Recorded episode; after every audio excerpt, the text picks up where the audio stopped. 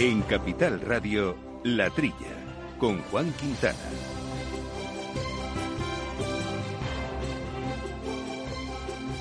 Muy buenos días, gente del campo, y buenos días, amigos del campo y de sus gentes. Eh, bienvenido otro fin de semana más aquí a este espacio de agricultura, de alimentación, de ganadería, que hacemos eh, como en toda esta etapa compleja desde nuestras eh, casas, tanto los compañeros, entrevistados y yo mismo. Y eso sí, Néstor Betancor llevando el control técnico desde los estudios. Programa, como siempre, singular y en el que no va a ser tan singular los temas que vamos a tratar, porque son temas muy vinculados a nuestro sector y que vamos a ir desbrozando y analizando con nuestro compañero habitual de micrófonos, Jesús Moreno. Muy buenos días, Jesús. Hola, buenos días a todos. ¿Todo bien? ¿Todo bien por tu confinamiento? Bueno, vamos aguantando aquí, la confinación está como unos, como unos guerreros, sí, está muy bien. Pues ahí estamos. Y vamos a tratar hoy, Jesús, varios eh, temas, pero tres eh, principales. Uno que nos quedó pendiente la semana pasada, que fue precisamente en relativo al establecimiento por parte de la Unión Europea de una nueva norma para evitar la confusión en el, en el etiquetado de origen de los alimentos y que entró en vigor el pasado mes de abril, empezó a aplicarse, aunque el reglamento de, desde 2018, y bueno, que supone tener que realizar una serie de cambios en el actual etiquetado. Eh, ¿Qué va a suponer? ¿Qué cambios son? Pues nos lo va a contar también eh, José María Ferrer, que es responsable del Departamento de Derecho Alimentario de AINIA Centro Tecnológico. Y vamos a charlar también eh, tranquilamente con don Pedro Barato, que es el presidente de Asaja Nacional, porque si la semana pasada comentábamos en este mismo espacio el paquete de medidas que tienen como objetivo ayudar a los sectores que se han visto afectados por la crisis del COVID-19 y que fueron planteadas por Bruselas.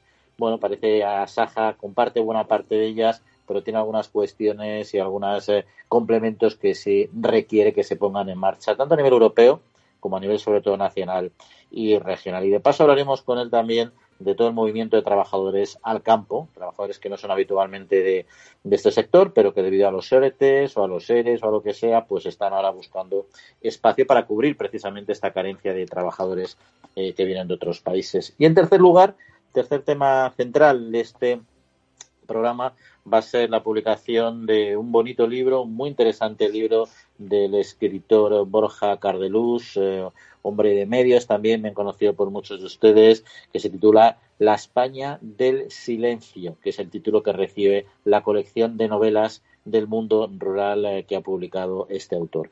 Viene a un momento muy oportuno, hablando también de la España vaciada y la puesta en valor de unos espacios que son clave para el desarrollo de nuestra sociedad en un mundo altamente tecnológico. Bueno, pues habrá de todos modos otros eh, muchos asuntos que aquí iremos eh, valorando y comentando con todos ustedes. Les recuerdo nuestro correo electrónico al cual nos pueden llamar, bueno, no llamar, por electrónico, enviar mensajes, por supuesto, con todo aquello que consideren, a la trilla arroba capitalradio.es y por supuesto pueden seguir también nuestras opiniones y comentarios a través de nuestra cuenta de Twitter en arroba latrilla debates. Amaneces antes que el sol y conviertes la vida en nueva vida y alimentas el futuro de los tuyos. Te proteges de enfermedades. No te rindes ante las adversidades y cada día empiezas de nuevo. Eres de una naturaleza especial. Por eso hay un seguro especial para ti. Agroseguro, más que un seguro.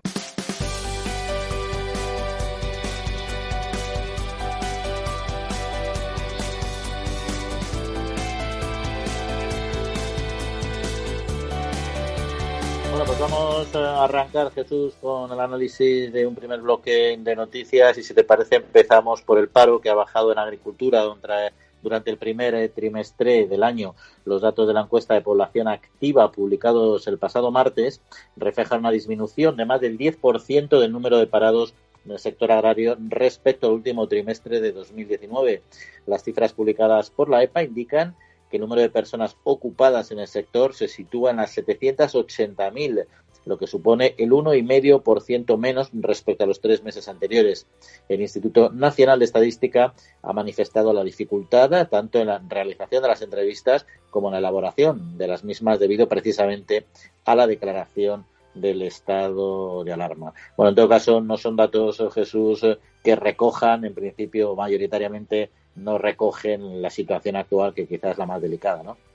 Ya, sí, es difícil en estos momentos hacer las encuestas. Pero bueno, en definitiva, ya hemos comentado en el programa que las dificultades que, que, tienen los, los eh, operarios del campo extranjeros en volver, que, que se fueron de vacaciones y ahora tienen dificultad en la vuelta. Con lo cual, si nos faltan los, los empleados rumanos, los búlgaros y, los marroquíes, pues eh, no es nada de, extrañar que la gente eh, de España, el trabajador que esté que, estaba en el paro, pues acceda a, puestos a puestos de trabajo.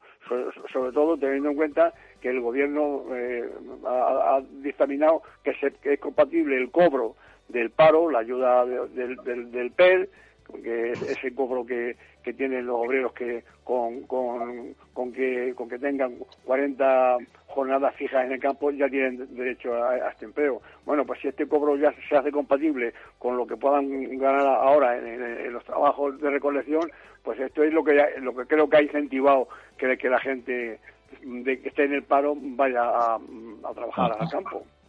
Sí, no, está claro. Y en todo caso, efectivamente, el problema del paro los datos de paro posiblemente en estos meses puedan incluso subir en el caso del sector eh, agrario, al menos el paro, la ocupación nacional, no precisamente por esto, no. Pero veremos, veremos qué pasa en el en el segundo eh, trimestre. Cambiamos eh, de tema. La semana pasada comentábamos ayudas de mercado planteadas por Bruselas para paliar el efecto de esta crisis en el sector primario y ahora propone ayudas temporales también Bruselas a los agricultores procedentes de los fondos estructurales agrarios. Las ayudas, por supuesto, no los agricultores. La Comisión Europea ha elaborado una propuesta para destinar fondos de los programas de desarrollo rural a ayudas a las rentas, eh, así como a las pequeñas y medianas empresas de la comercialización y la transformación agraria. El objetivo de esta propuesta es paliar, como decíamos, los efectos de la crisis del coronavirus y los Estados miembros podrían implantar esta opción de manera voluntaria y sería un complemento de las medidas de mercado. La duración se limitaría al periodo de pandemia y como ocurre con las ayudas procedentes de fondos estructurales, estas medidas pues tendrían, tendrían que ser cofinanciadas por el Estado miembro, lo cual de alguna manera pues quizá dificultara su puesta en marcha en España, ¿no? Hombre, eh, lo que hace falta, eh, sobre todo lo que dice la, Unión, eh, la Comisión Europea, aparte de estas ayudas que ahora comentaremos, eh, es un fondo de, de, de, flexibilidad, es decir, no poner mucho impedimento en la, en la adquisición de, estas ayudas. ¿no? en primer lugar, se habla de unos préstamos por valor de 200 millones de euros a, a unos intereses muy bajos aunque tengan que estar eh, unidos a unas inversiones, también pueden ayudar a mejorar los flujos de caja. ¿no? Y una, una cosa que me llama la atención y que la veo muy, muy, vamos, muy, muy original dentro de, de, la situación, que los fondos de desarrollo rural se pueden emplear en instalaciones médicas de pequeño, de, eh, a, pequeña escala, en áreas rurales, es decir, que pueden poner centros médicos, incluso eh, centros de salud móviles para atender eh, en el campo. Esto es un hecho, creo que, que muy positivo, que, el dinero de desarrollo rural se, pueda emplear en, en, estas inversiones.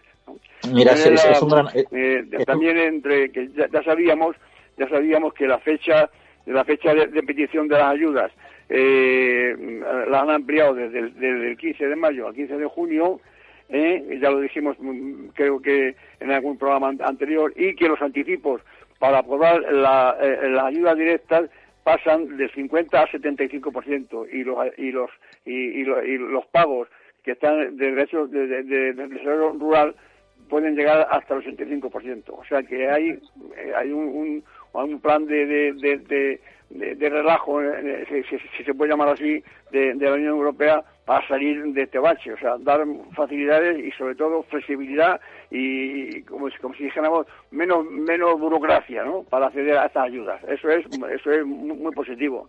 Lo que, lo que sucede es que efectivamente un porcentaje muy alto de estas ayudas las tiene que cofinanciar el Estado miembro, bien vía presupuestos nacionales o sobre todo eh, regionales y en este caso bueno las arcas están bastante escuálidas con todas las ayudas que se están dando y tendrá que valorar eh, el Estado qué es lo que hace. Sí, las autoridades me refiero, nacionales y regionales. Sí que es cierto que la oportunidad de cofinanciar ayudas con Bruselas eh, es una, es, como decíamos, una opción bastante buena para que de alguna manera lo pongan en marcha. ¿no? En fin, y otro, cambiamos y nos vamos a un sector, si te parece, que es el del pollo, que decíamos en muchos programas que parecía que iba mejor porque es una carne barata y, y accesible, etcétera, pero también está pidiendo ayudas a Bruselas. En concreto, la Asociación Interprofesional de la Agricultura de Carne ha estimado una disminución del 25% de la demanda debido a la falta de turismo y el cierre de hoteles y restaurantes. Y advierte el sector sobre el desplome de precios en origen, así como de un importante incremento en los costes de producción y logística. La interprofesional del pollo ha solicitado a la Comisión Europea que tome medidas relativas a la importación de productos procedentes de terceros países también, que es una reclamación bastante habitual, y ayudas económicas al almacenamiento en frío, igual que ha pasado con otros con otras carnes, ¿no? Y también, por supuesto, ya temas más técnicos como lo que es el apoyo a, mantener estirpes reproductoras, etcétera. Fíjate, eh, fíjate que eh, creo que el, programa del sábado pasado dijimos que una de, las carnes que menos crisis tenían eh, eran las de pollo, ¿no? Por su facilidad de, distribución, en fin, por, su precio y su bondad alimenticia.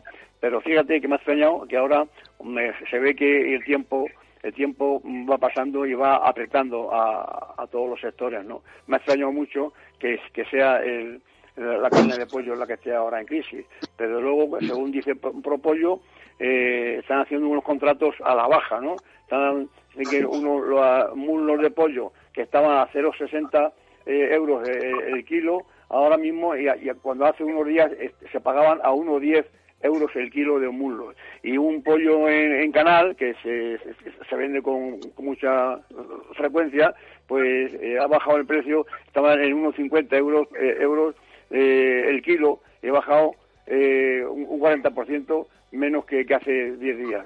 me, ha extrañado mucho. Ahora, lo que es llamativo, hombre, llamativo, curioso, que España importa 234.000 toneladas de, de, pollo de la Unión Europea y de, terceros países. Nada que objetar al importe de la Unión Europea. Estamos en un mercado único y aquí, pues nada, es un mercado libre. Pero que esta petición que hace Propollo es que, que, no se traigan pollo de, de, terceros países. Eso, yo creo que es esa medida, no sé si, si la podrá la podrá hacer la Comisión, pero vamos, yo creo que sería efectiva, me, me imagino yo.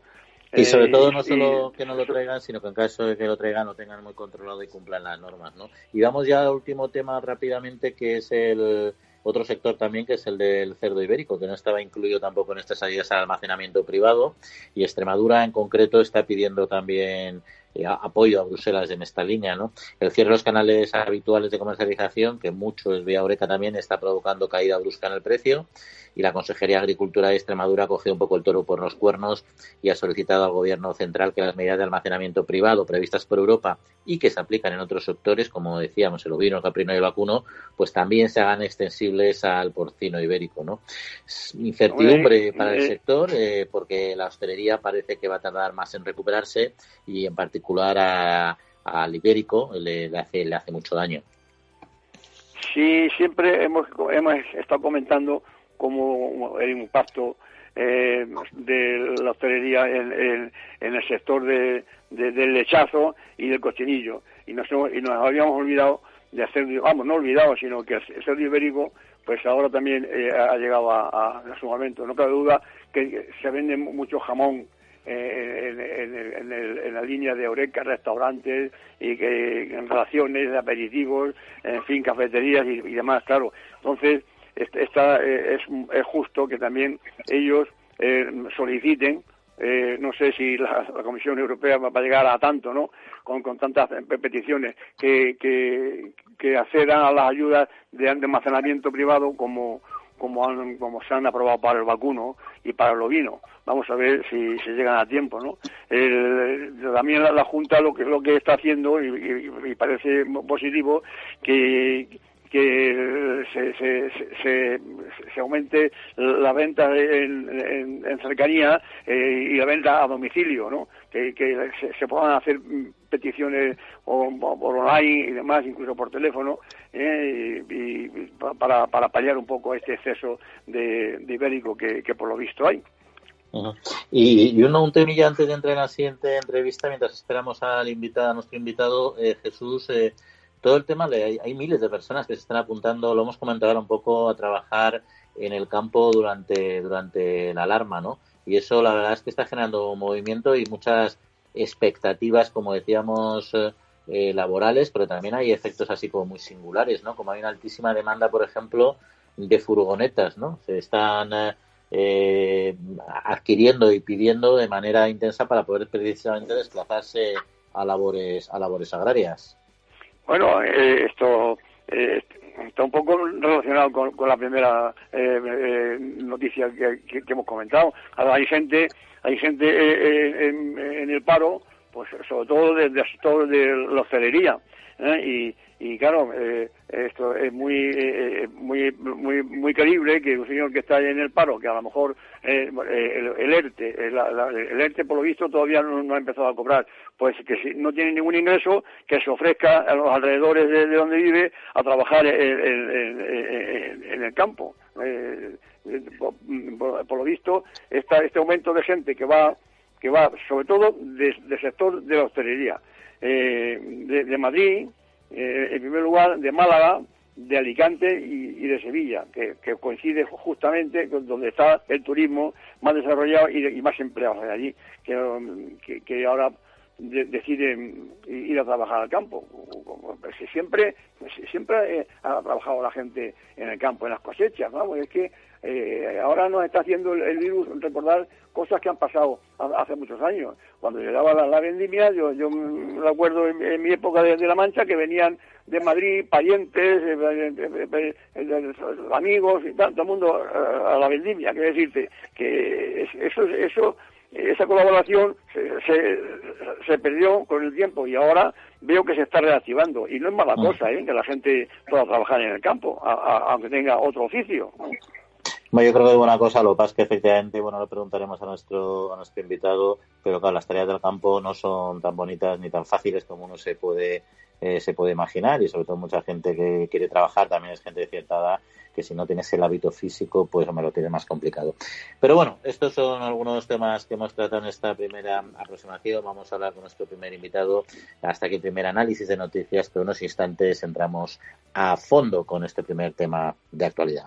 6 de la mañana, nadie más en el campo. Pero sé que para tramitar la PAC no estoy solo. Con mil oficinas de Agrobank y más de 3.000 profesionales agrarios, CaixaBank está contigo día a día haciendo todos los trámites de la PAC y anticipándotela cuando lo necesites. Y además, solo por domiciliarla, te llevas una práctica mochila nevera. Agrobank, pasión por el mundo agro.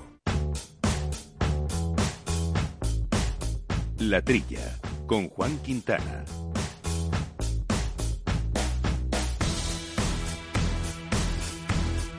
Bueno, pues la pasada semana comentábamos en este mismo espacio el paquete de medidas que tienen como objetivo llegar a los sectores que se han visto afectados por la crisis del COVID-19. Bruselas eh, propuso ayudas al almacenamiento privado para productos lácteos y cárnicos y la autorregulación para sectores de flores, patatas, leche, etcétera, así como mayor flexibilización, entre otras cuestiones. Esta semana ha sacado otros nuevos eh, planteamientos, otras nuevas ayudas eh, procedentes ya de fondos estructurales agrarias, ayudas temporales. Y bueno, que de todo esto queremos eh, hablar con don Pedro Barato, que es presidente nacional de Asaja. Don Pedro, muy buenos días. Hola, buenos días. Bueno, pues eh, bueno, lo primero sería un poco eh, saber con carácter general qué le parecen las medidas que está planteando Bruselas eh, y también si llegan a tiempo. Bueno, las medidas de Bruselas le falta algo importantísimo, que es dinero. Las medidas están bien, pero desde luego si no hay presupuesto, pues al final no van a servir de nada. Y yo creo que Europa, y en particular la Comisión, creo que se está equivocando en los planteamientos que está haciendo porque estamos abocados ya, bueno, abocados, estamos ya en una campaña de frutas eh, tremenda, estamos ya con una eh, vendimia en puertas, aunque estemos al principio de, del mes de mayo, estamos con una campaña de aceite que puede ser muy superior a la campaña del año pasado. Y desde luego eh, aquí hay que practicar la medicina de la prevención. Y la medicina de la prevención vale también para el sector agrario. Si las medidas eh, están bien diseñadas, pero no hay presupuesto, pues permítame que le diga que van a servir de poco. Lo que pasa es que, eh, si se nos puede explicar es un poco porque claro, el, ellos lo que se han anunciado desde Bruselas pues son 30 millones de ayudas de almacenamiento, incluso unas ayudas novedosas para, para agricultores de hasta 50.000 euros, de 5.000 de 5.000 euros para agricultores hasta 50.000, ¿no? Y para pymes también, o sea, han cifrado estas ayudas ¿Qué quiere decir esto? ¿Que es un brindis al sol y realmente no tienen recursos para Nosotros, nosotros esta semana lo hemos dicho bien claro, ¿no? Eh, la medida de apoyo al sector agrario adoptada por Bruselas, pues eh, está bien, pero deben tener una ambición presupuestaria y, incluso deben ser complementadas por el gobierno español, si no es así como lo están haciendo otros países. Eh, ¿De qué sirve hacer eh, un almacenamiento si el almacenamiento no lleva dinero? ¿De qué sirve eh, hacer otro almacenamiento privado en productos lácteos, leche en polvo, mantequilla, queso o productos cárnicos, vino, caprino, vacuno, pero si no hay dinero y lo único que se han destinado son para esta para, para la Unión Europea, ¿eh? 30 y 46 millones de euros respectivamente para, para, para esto que acabo de, decir y luego eh, periodo de almacenamiento pues será un mínimo de dos a tres meses y como máximo de cinco a siete, ¿no? Eh, el, plazo no está mal, eh, digo no está mal para empezar, pero desde luego eh, se deja, eh, eh, no se incluyen sectores como el porcino ibérico, los lechones, o nos ayudan, o nos ayuda directamente eh, a la renta a los productores de frutas eh, y plantas ornamentales que han tenido un desastre eh, este año y que han visto cerrados pues, pues, pues todo, todo su, su, producción. Y luego pues yo creo que hay pequeñas cosas que, que nosotros echamos en falta pues pues que eh, ganado pueda entrar en la superficie de, de, ecológico bueno yo creo que hay situaciones que mm, están ahí que la filosofía está bien, pero luego existirle. Lo que no, cuando no hay presupuesto en una medida, eh, tristemente quiero equivocarme en lo que le voy a decir, pero si la crisis fuera del sector lácteo en toda Europa, eh, rápidamente la Comisión actuaría, porque ahí Alemania, Francia, Holanda, pues rápidamente tirarían de los fondos, ¿no? Pero en este caso, pues eh, lo que está llegando ahora mismo aquí son buenas intenciones, pero le falta concretar y concretar se lleva dinero. Y a nivel eh, eh, nacional, porque algunas de estas ayudas tienen que ser eh, cofinanciadas por fondos nacionales o regionales, ¿se está avanzando o ha planteado algo el, el, gobierno en este, en este asunto? Porque al final, evidentemente, es un coste más para el gobierno, pero también es, una, es un coste compartido.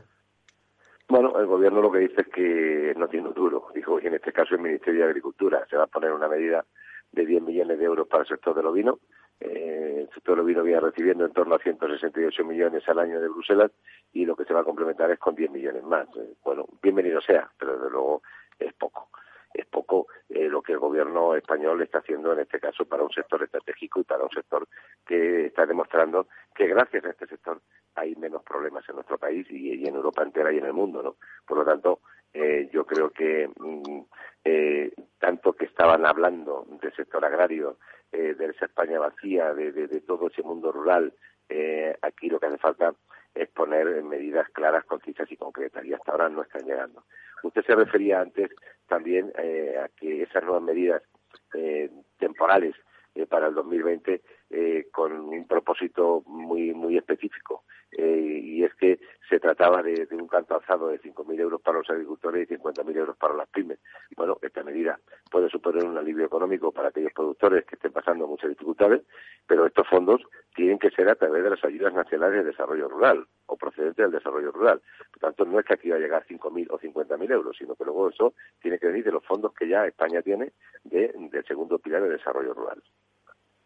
Sí, pero nos acompaña Jesús Moreno, que quería plantear también alguna pregunta. Hola, eh, este, Pedro, ¿cómo estás? Soy Jesús Moreno, ¿qué tal? Muy bien, paisano. ya me ya he visto en los medios que estás que tienes la oficina en, en, el campo, en la, finca, ¿no? Estás ahí trabajando desde allí.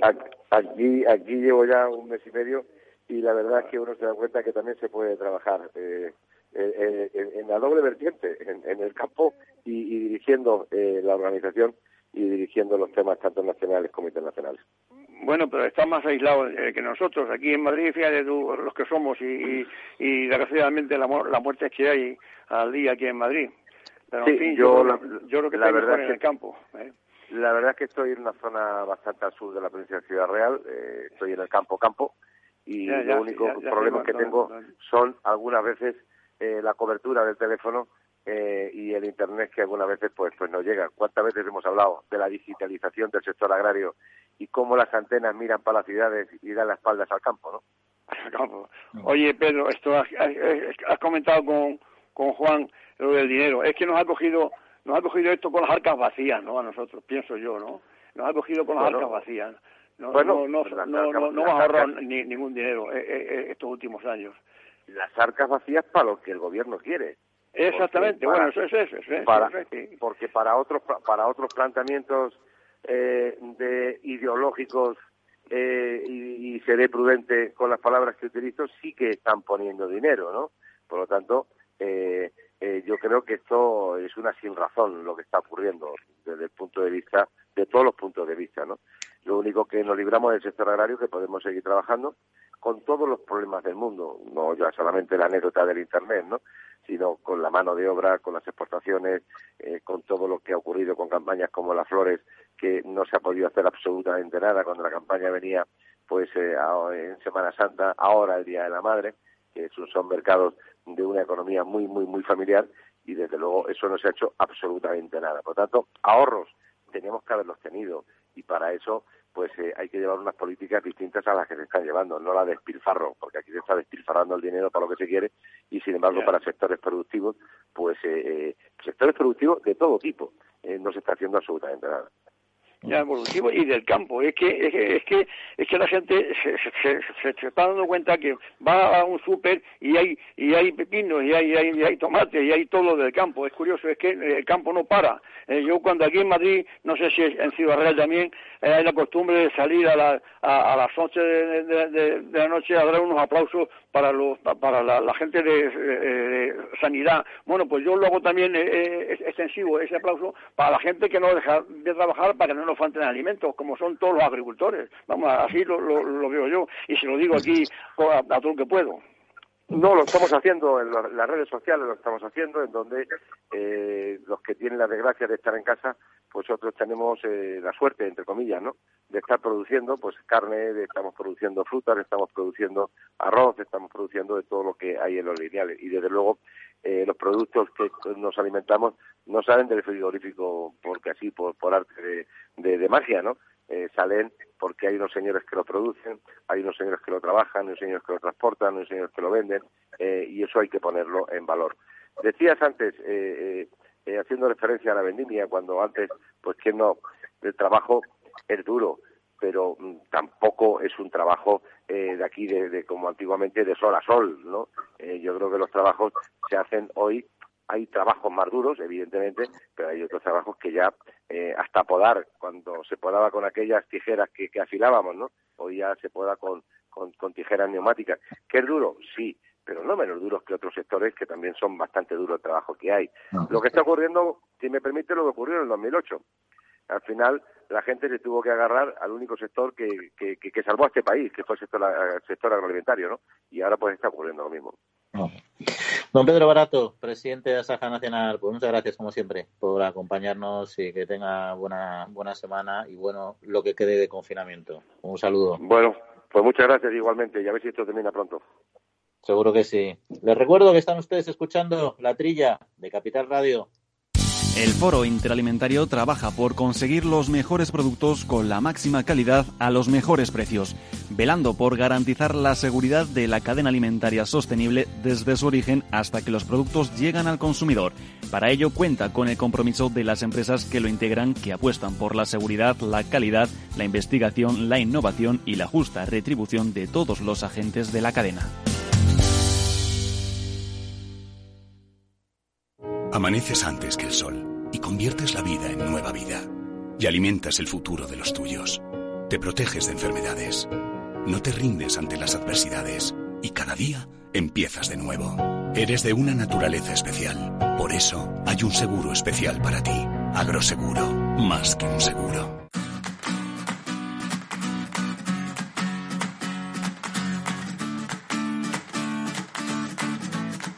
Pues eh, seguimos aquí hablando de campo en Capital Radio, en la trilla, y vamos a comentar algunos otros temas eh, de actualidad. Por ejemplo, que varias comunidades autónomas permiten los mercados al aire libre, los mercados locales al aire libre y no sedentarios fueron suspendidos, recordarán, temporalmente por las medidas de confinamiento y la apertura ahora tiene que ser aprobada por los ayuntamientos previa autorización del gobierno, eso sí. Sin embargo, algunas comunidades autónomas eh, sí están permitiendo la celebración de dichas actividades, por lo que la Junta de Galicia ha dirigido una carta al Ministerio de Agricultura con el objetivo de mantener el principio de igualdad para todos los productores de España. Los mercados, además, Jesús, que están muy vinculados también a otros sectores, pero evidentemente también a nuestros productos, ¿no? Bueno, es que, es que la, cuestión de, la venta al aire libre ha habido como, como muchas otras cosas, un poco de confusión. El gobierno dictaminó la, prohibición. ¿Eh? Y, ha habido, ha habido eh, autonomías como, como Galicia que dictó una, una norma de prohibición, una orden de prohibición en su ámbito, en Galicia. Pero ahora se ha dado cuenta que hay varias comunidades autónomas en que están, ah, están abriendo eh, estas ventas estas ventas al aire libre, los, los, llamados de toda la vida los, mercados, mercados móviles, vamos. hay más de 300 organizaciones y, grupos en toda España que, que le han pedido al, Ministerio unas instrucciones, claro, siempre estamos con las instrucciones, con las instrucciones a las comunidades autónomas, pero unas claras, eh, para que los municipios puedan, como tú has dicho, los ayuntamientos no pueden ir en contra de una orden del gobierno, pero, pero el gobierno tiene que aprobar entonces y dar unas normas de distancia, de, cuánta gente puede eh, acudir eh, al mismo tiempo, en fin, cuatro, cuatro normas sencillas para que esto, estas ventas al aire libre pues vuelvan otra vez a su, su actividad, porque es muy importante para el productor y para el consumidor. Y luego, además de las ventas al aire libre, eh, ya cuando nos vamos al pequeño comercio, eh, que se está movilizando bastante para lo que es la entrega a domicilio. Y me refiero a pescaderías, a fruterías, a carnicerías, que se ha movilizado para facilitar los envíos a aquellas personas que o bien no pueden trasladarse a los establecimientos para realizar sus compras o prefieren no salir de, su casa por máxima precaución, ¿no? Y se han unido de manera que en un único envío acercan a los hogares eh, pues productos procedentes de distintos establecimientos con un único pago. Y está ayudando bastante a reactivar el mercado de abastos, que había visto disminuir su actividad desde la declaración de, del estado de alarma, como siempre, ¿no? Bueno, eh, esto, yo eh, tengo la suerte de, tener una galería que, siempre se ha llamado toda la vida, una galería de alimentación, en la que hay pues casi de todo, pescadería, carnicería, charcutería, en fin, lo más lo, más general que, para alimentación. Y llama por teléfono y haces el pedido y lo, te lo traen a, casa, ¿no?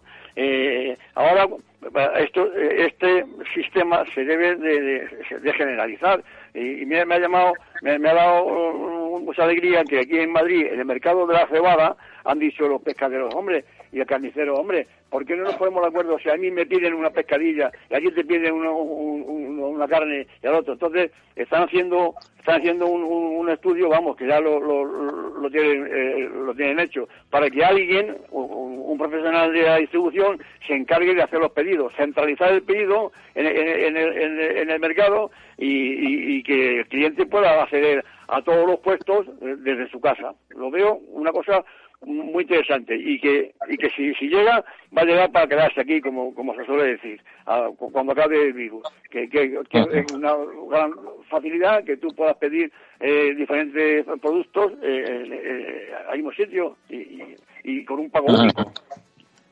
Y luego, eh, eh, si nos vamos a la huerta valenciana, los agricultores valencianos, pero la verdad es que también en otros sitios están preocupados por la falta de, de tecnología, a veces fitosanitaria, ¿no? Y están solicitando una prórroga, bueno, han solicitado una prórroga para el uso del metil cloropirifos, que ya sabíamos que estaba eh, prohibiéndose, ¿no? Es una materia activa que se utiliza para la lucha contra plagas y enfermedades, en concreto de cítricos, y su uso ha sido nuevamente autorizado, por ejemplo, por Italia, porque es que no existen otras alternativas disponibles ahora mismo en el mercado y, menos aún con la parálisis un poco que también tiene determinadas producciones industriales, ¿no?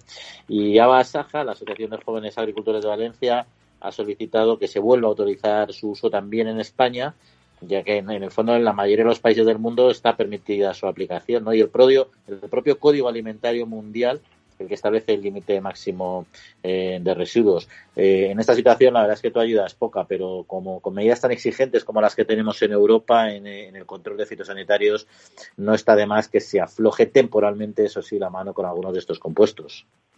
Hombre, ya, ya, dijimos aquí la semana pasada que en Francia los agricultores han forzado vamos, no han forzado, han pedido al gobierno y, el gobierno ha cedido al uso eh, temporal, desde luego temporal, pero pero ya es ya, ya, es algo, ¿no? Del empleo del glifosato tan discutido ese, tiempo atrás, ¿no? Con la prohibición por, por, influencia de, los de los ecologistas y demás. Bueno, pues esto que piden los valencianos es una cosa mm, bastante, eh, vamos, lógica, ¿no? Que por lo visto es una es un, es un insecticida que, que, termina con, con los ataques de, a, los cítricos. Eh, con lo cual, eh, cosa que no está prohibida en, los países terceros de, los cuales viene la naranja.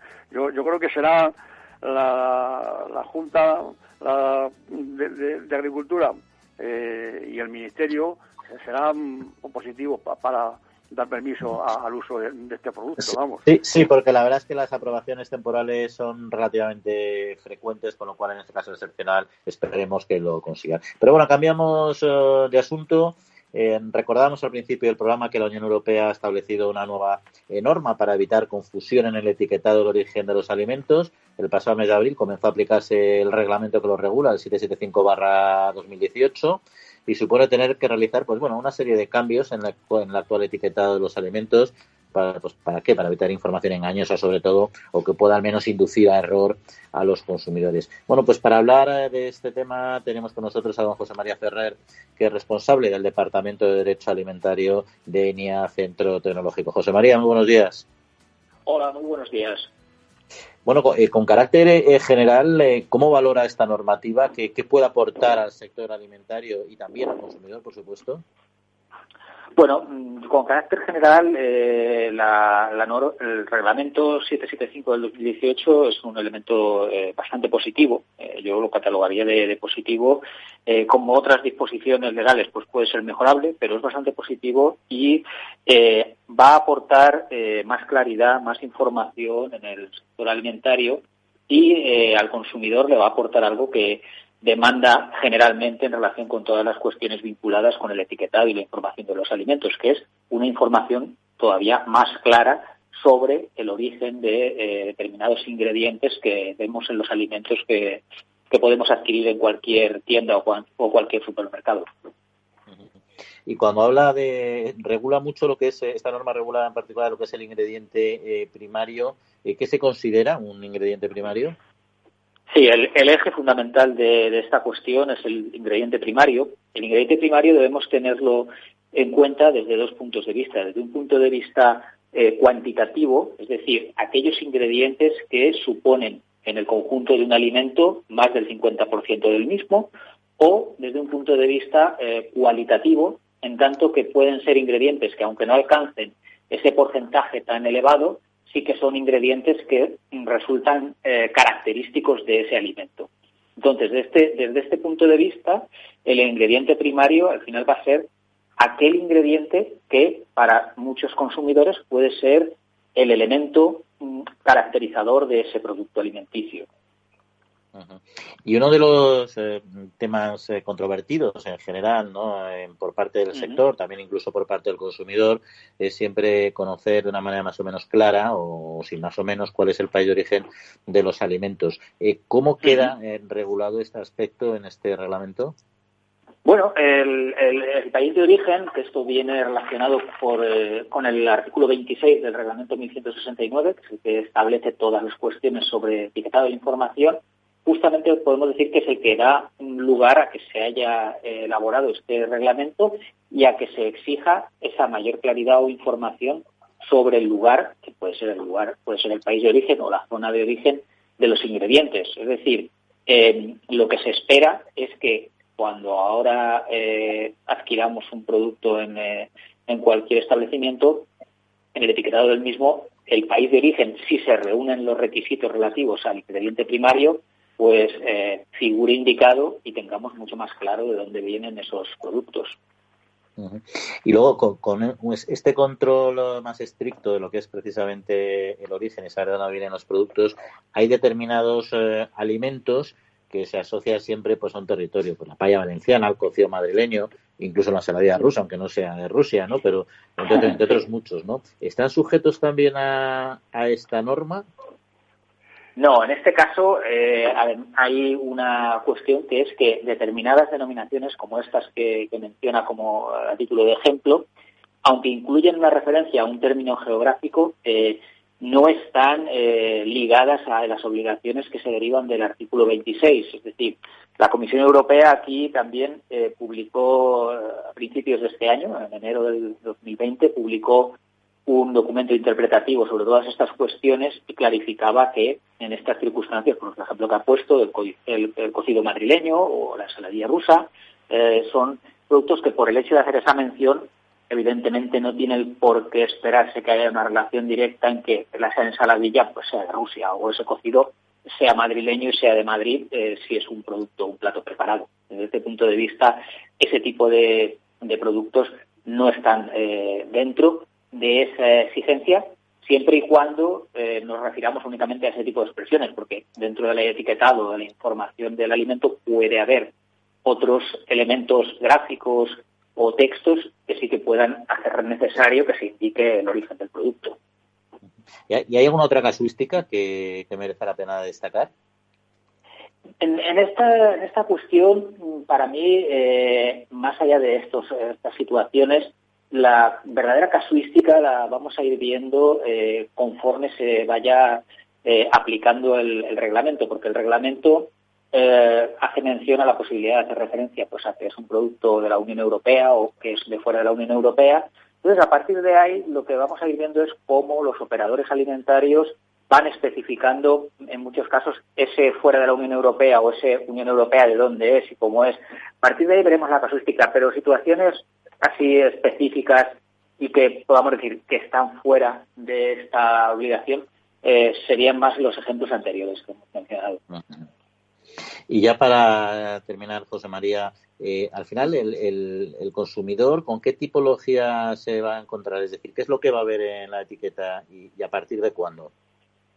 Eh, el consumidor debe eh, ver a partir del pasado 1 de abril, aquí hagamos un matiz también en el que hay que tener en cuenta, pues vamos a decir que la lógica, y es que aunque el reglamento ha empezado a aplicarse a partir del pasado 1 de abril, pues hay productos que están en el eh, mercado y que salieron al mercado cumpliendo con la legislación a finales de marzo y que por rotación de producto pues pueden estar todavía en venta que no hagan eh, que no cumplan o que no especifiquen estos datos no quiere decir que esos productos eh, sean incorrectos pero bueno yendo a la cuestión el consumidor lo que va a encontrar son referencias más claras y más concretas acerca de dónde vienen los productos que tienen sobre todo algún ingrediente mayoritario.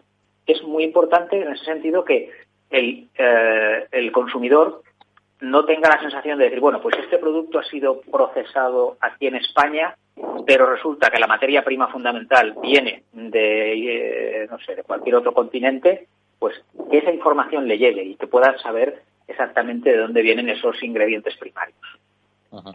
Don José María Ferrer, responsable de Derecho Alimentario de AINEA Centro Tecnológico. Pues muchas gracias por las claras explicaciones de este reglamento y hasta otra ocasión. Un saludo. Muchas gracias a ustedes, un placer. Y les recuerdo que para cualquier cuestión nos pueden contactar a través de nuestro email a latrilla.capitalradio.es y por supuesto seguirnos en Twitter, en nuestro perfil arroba latrilla debates. Foro Interalimentario es una asociación sin ánimo de lucro que agrupa empresas punteras del sector agroalimentario que trabajan con más de 22.000 pymes y productores primarios. Las empresas del foro sustentan más de 90.000 puestos de trabajo y destinaron casi 200 millones de euros a actividades de investigación e innovación y al desarrollo de nuevos sistemas de producción alimentaria.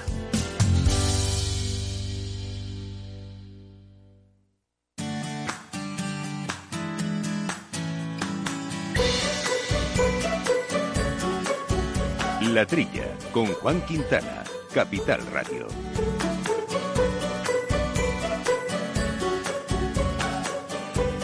Bueno, pues eh, recordamos también otros asuntos eh, no menores eh, de nuestra actualidad, mucho vinculado al coronavirus, como por ejemplo que Mau San Miguel ha donado más de 275.000 litros de agua a disposición de hospitales públicos, privados y provisionales de toda España, que distribuyen en coordinación con la red hospitalaria y distintas entidades sociales como Cruz Roja, Banco de Alimentos y la Asociación Nacional de Empresas de Aguas de Bebidas Envasadas de ANEAVE, que ha puesto en marcha un banco de agua eh, solidario. Y si nos vamos a Sevilla, el ayuntamiento en concreto ha aprobado recientemente un contrato con un presupuesto de casi 400.000 euros que incluye el control y tratamiento de plagas y enfermedades de las zonas verdes. Es el caso del picudo rojo, que se ha utilizado, eh, para el que se ha utilizado el sistema de endoteraria, una técnica mediante la cual se inyecta a través de unas perforaciones en el tronco de la palmera un insecticida denominado hemamectina, patentado por la empresa fitosanitaria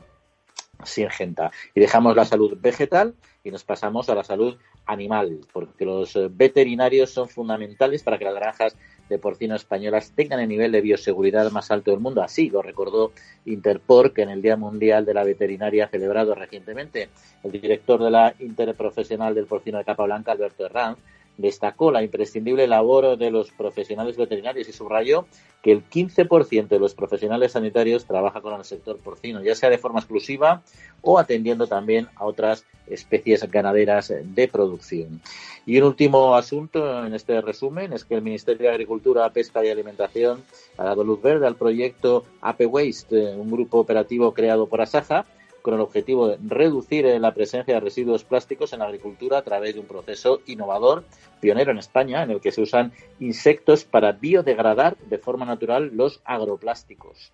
La iniciativa cuenta, por supuesto, con la participación de Sigifito, por su gran experiencia y alto grado de conocimiento que tiene en el sector de los residuos agrarios, y el sistema de recogida de envases agrarios actúa en concreto como representante del proyecto y ofrecerá también asesoramiento normativo técnico y divulgativo a todo el proyecto. Bueno, pues hasta aquí este último resumen, pero nos queda un último asunto de actualidad y además muy interesante, muy cultural y muy entretenido, que es el que queremos comentar con ustedes, y es La España del silencio. ¿Que ¿Qué es? Pues es en concreto el título que recibe la colección de novelas del mundo rural, escrita por Borja Cardeluz Muñoz Seca, que acaba de publicar la editorial Almuzara. Es todo un homenaje a las costumbres, a las formas de vida, paisajes, en fin, actividades, culturas de nuestra España rural y él ha realizado un gran divulgador eh, de la naturaleza. Y con él precisamente queríamos eh, comentarlo. Eh, Borja, muy buenos días y bienvenido. Hola, buenos días, ¿qué tal?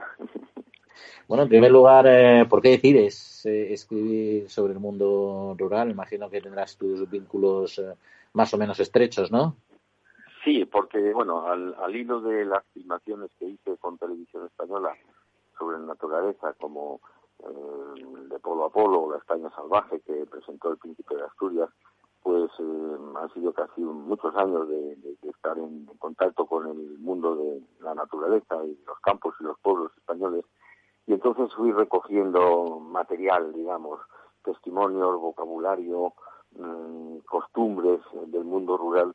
Lo fui plasmando y fui editando poco a poco, sin tiempo para promocionarlos por la existencia eh, absorbente de, las filmaciones de televisión, pero fui, fui desarrollando una serie de novelas, seis novelas, eh, que he decidido publicar, se publicaron individualmente, pero ahora se han publicado como obras completas con el título de La España del Silencio y recoge todo ese acervo cultural y naturalístico y ecológico inmenso eh, que ha sido la España milenaria, digamos, ¿no?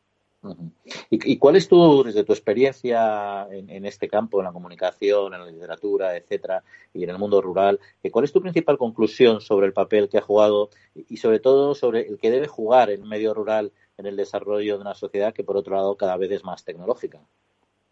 Pues sí, eso es una, especie de contradicción en, su, en su inicio y en su término pero realmente el mundo rural eh, proporciona los elementos básicos que necesitamos, como proporciona agua, proporciona oxígeno y proporciona alimentos agrícolas y ganaderos, ¿no? Y entonces, si el mundo rural y el mundo urbano, que es a donde se está atendiendo todo, eh, se desequilibra, se desequilibra, pues ocurriría como si en un barco todo el peso, toda la maquinaria y todas las personas se van a un lado, se escora y se hunde. Un país tiene que estar equilibrado y España corre peligro de desequilibrarse por el vaciamiento del mundo rural. Y cuando hablamos de la España vaciada, que por fin está de moda, eh, ¿cómo ves este problema en nuestro país?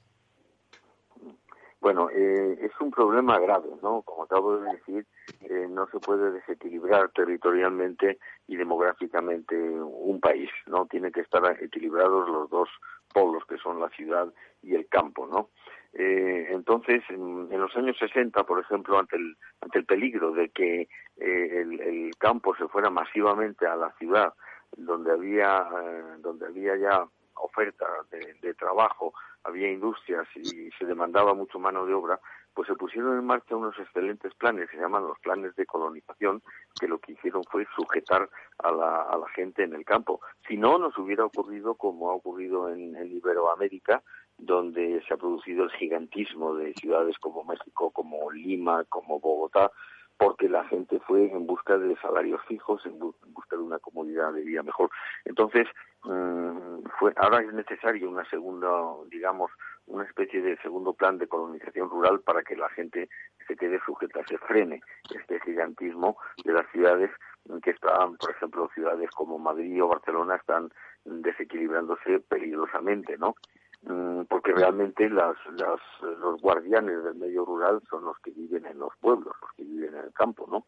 Entonces es imprescindible intentar frenar este éxodo que hay últimamente y cada vez más hacia las ciudades, ¿no? Y luego el, campo siempre ha sido característico de, la gente, de la agricultura, de las personas que viven ahí, eh, pues su adaptación natural a los ciclos que marca la naturaleza, ¿no? Ese es el saber eh, del campo histórico, ¿no? No sé si es un, no sé si es un poco romántico hoy pensar en eso, ¿no? Pero eh, ¿piensas que alguna vez volverá a tener peso este, este modelo de alguna manera? Bueno, este, sucesos como el episodio trágico que estamos viviendo, del coronavirus están manifestando que en última instancia, al final, lo que importa eh, es eh, comer y beber agua, ¿no? Comer y beber son las dos últimas fronteras del, del, ser humano, ¿no? Entonces se había creado un mundo demasiado artificial, demasiado consumista, que, este, que esta crisis ha puesto de manifiesto de una manera pues feroz y atroz, ¿no? Mm, es necesario, es necesario que la gente se conciencie de que los saberes del campo son imprescindibles, porque tampoco es fácil. Hay mucha gente que quiere volver al campo, mm, más ahora, se va a notar ahora después de, este episodio del coronavirus, que hay gente que va a querer volver al campo porque el hacinamiento de las ciudades no es bueno, como se está demostrando, ¿no? Entonces, pero no es fácil ¿eh? vivir en el campo. Yo conozco muchísima gente, muchísimos proyectos eh, de gentes que se van, de, que huyen de las ciudades al campo, porque las ciudades son un medio muy muy muy difícil para vivir. Pues si no tienes una mínima calidad de vida, pues puede convertirse casi en un infierno. Entonces se van al se van al campo, pero fracasan porque no es fácil vivir en el campo y del campo, ¿no? Es muy difícil. Es necesario un aprendizaje, una enseñanza muchas de esas enseñanzas están precisamente en la España del silencio, ¿no? Al hilo de las novelas se va se va narrando cómo se vivía, cómo se aprovechaban los alimentos, cómo se transformaban, cómo se conservaban, todas estas cosas que son imprescindibles. Yo creo que va a haber una especie de intento de retorno, no, tanto romántico, sino práctico al, al, campo y mucha gente, y es necesario enseñarles a vivir en el campo, porque se puede vivir en y del campo. ¿Y, cómo ves que puede coexistir? Porque al final hace falta una agricultura también moderna, ¿no? Y es cada vez más tecnológica, como decíamos, ¿no? Porque al final son los responsables la agricultura y los agricultores y agricultoras de nuestra suficiencia alimentaria en cantidad, pero también en calidad, ¿no? Y todo ello, ¿cómo puede coexistir con los espacios y culturas rurales que al final tienen su identidad propia y todos queremos que se mantenga? Bueno, pues efectivamente, para dar de comer a 7.000 millones de personas no es suficiente la agricultura tradicional. Es, es necesario eh, una agricultura intensiva como es la que se practica en muchísimos sitios, en muchísimos casi casi de laboratorio, porque hay los invernaderos, por ejemplo, eh, zonas como Almería, pues son cultivos casi. Parece que hemos perdido hemos perdido la, la conexión. Mientras eh, la recuperamos, eh, Jesús, ah, comentaba precisamente nuestro invitado el tema de el tema de la vuelta al campo, ¿no? Y había una noticia esta semana que comentaba el presidente de la Red Española de Desarrollo Rural, Segundino Caso, que destacaba precisamente en una entrevista eh, el interés sorprendente cada vez mayor para vivir en los pueblos, ¿no? La gente está eh, comprando casas, tierras, está intentando trasladarse. Lo que pasa que luego al final eso no es tan, tan sencillo. Y hablo de esta tendencia, que es la que habla el presidente de la red, eh, sin eh, contar con el impacto del coronavirus, que estoy casi seguro que va también a reactivar ese interés eh, de tener un espacio fuera, fuera de la ciudad. Hombre, no dudes. Se tiene en cuenta que, claro, ahora mismo de, te miras un poco el mapa el mapa de, las, de las, infecciones y, ves que es donde está la, la conglomeración de la gente es, donde hay más contaminación como por otra parte parece lógico no así que esta esta tendencia a que a, a, que se, se cojan se, se, aumenten el número de casas rurales es una es, es una visión a futuro bueno a un futuro inmediato porque la gente pensará cómo había ido a vamos, eh, a Benidorm, a la playa que no me van a dejar y que además ahí somos miles de gente y tal, tal, y se están planteando Vamos, a, vamos, a, vamos a seguir charlando con Borja y luego continuamos con este asunto que estaba muy relacionado. Eh, Borja, eh, le, te volvemos a tener al teléfono, ¿no? Sí, sí, sí, sí, perfecto. Vale, perfecto. Sí, pues estamos, estabas un poco haciendo esa reflexión sobre la necesidad de, producir alimentos, lógicamente, y, convivir a su vez eh, con unos espacios, con la conservación de unos espacios naturales apropiados. Sí, efectivamente, es decir, es necesario para alimentar a, a tanta gente como hay en el, en el planeta una agricultura intensiva. Pero esta agricultura intensiva tiene muchos problemas, tiene muchos problemas eh, porque, entre otras cosas, eh, produce toda la química que se mete a los campos y a los alimentos, eh, produce cánceres, como está absolutamente demostrado, ¿no? Entonces, la agricultura nueva, la agricultura que es a la que se tiende, no, solo, no solamente aquí, sino en países como Francia o Alemania, es una, es una agricultura más como más exquisita es producir alimentos ecológicos. Los alimentos ecológicos eh, tienen un, futuro prometedor y, es un sector pujante. Y por otro lado, las pequeñas transformaciones eh, de los alimentos. Es decir, transformar los alimentos, eh, darles una ligera, una pequeña transformación. si son cerezas, en vez de en vez de vender en crudo, pues vender pues con, en almíbar o con tarros o especiales o con unas pequeñas transformaciones. Es lo que hacen en, en Francia y está dando unos resultados óptimos, porque claro, en el momento que se transforma un poco los alimentos, aumenta de precio el producto, y entonces ya eso permite perfectamente vivir a los que lo producen. De tal manera que junto a la agricultura intensiva que debe, que debe subsistir para alimentar a tanta gente, pues es necesario esta agricultura más selectiva eh, y es a lo que vamos a atender en la ecológica y la transformadora en todo el mundo. Pues eh, esta es la historia y estos son unos magníficos, unas magníficas novelas recopiladas en esta colección, La España del Silencio, que ahonda precisamente en la realidad de nuestra España vaciada, escrita por un gran conocedor del mismo, por Borja Cardeluz. Borja, para quien quiera eh, adquirir estos libros y leérselos, eh, ¿dónde puede ahora mismo acceder a ellos? Bueno, pues está editada por Almuzara, la editorial Almuzara, y, y, se puede comprar en cualquier librería o en Amazon. Ahora que la gente pues no puede salir, pues se puede comprar directamente en Amazon, que es la librería virtual que está al alcance de, todos y de todos los domicilios, ¿no? Y yo lo recomiendo sobre todo para los tiempos que vienen, ¿no? Se ha demostrado lo riesgoso, lo peligroso que son las ciudades en algunos casos como ¿no?